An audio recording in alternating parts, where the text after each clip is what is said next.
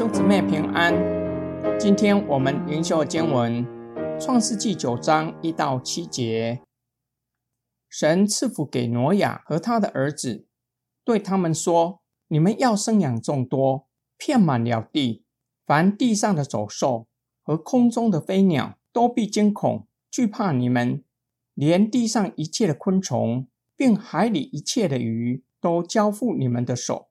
凡活着的动物。”都可以做你们的食物，这一切我都赐给你们，如同菜蔬一样。唯独肉带着血，那就是他的生命，你们不可吃。流你们血、害你们命的，无论是兽是人，我必讨他的罪。就是像个人的弟兄也是如此。凡流人血的，他的血也必被人所流，因为神造人。是照自己的形象造的。你们要生养众多，在地上昌盛繁茂。神赐福挪亚和他的儿子，如同赐福亚当。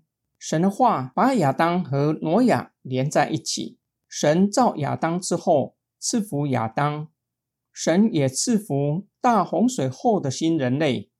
神同样将管理治理的权柄赐给新人类。神的话显明，人类与各样活物的关系已经改变了。亚当还没有犯罪前，彼此的关系和谐；罪进入世界之后，关系破坏了。人对待活物的方式，甚至会让他们惊恐害怕。神又告诉他们，活着的动物可以宰来吃。会特别强调的原因，有可能挪亚和他的儿子会认为洁净的动物只有七对。若是作为食物，有可能绝种。为要避免他们的担忧，特地告诉他们，神会让洁净的动物繁殖更多的后代。在饮食上附带一条不可逾越的禁令：带血的肉不可吃，那是动物生命的来源。禁令的目的是要教导他们，让他们晓得敬重生命，特别是同为弟兄的人类。因为人是神以他的形象和样式造的，杀害弟兄乃是得罪神，因此流人血的也必承受流人血的刑罚，必被致死。神的话再次回到生养众多，在地上昌盛繁茂，为要强调不可杀人。挪亚和他的儿子要尽最大的努力保全生命，才有可能让人类达到昌盛繁茂的地步。今天经文的默想跟祷告，神赐福挪亚和他的儿子，重生神与人、人与人、人与物的关系。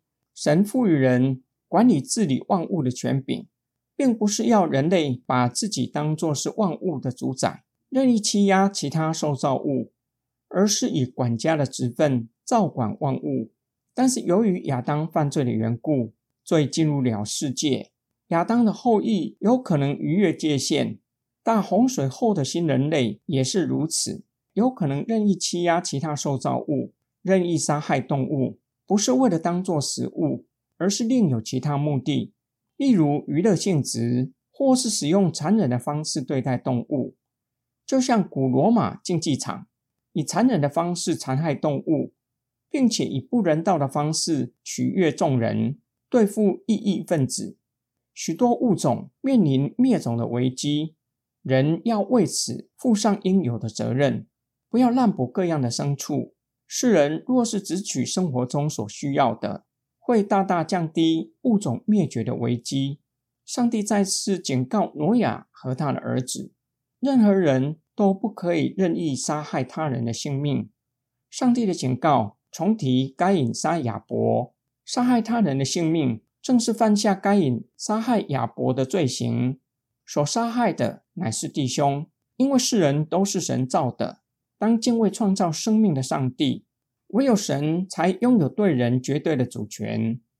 今天的经文教导我们要尊重生命，无论动物或是人类，因为唯有上帝拥有对生命绝对的主权。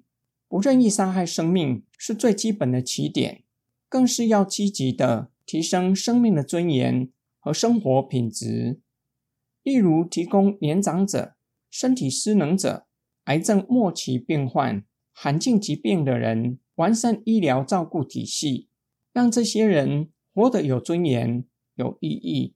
我们要以严肃且谦卑的态度面对生命的议题，求主赐给我们智慧，叫我们知道以怎样的方式面对才是尊重生命。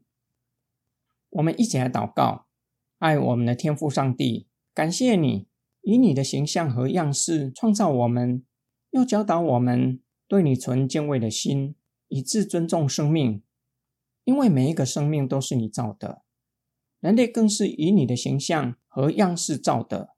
求主赐给我们智慧和爱心，以合乎真理的方式对待每一个生命，以爱心呵护生命。我们奉主耶稣基督的圣名祷告，阿门。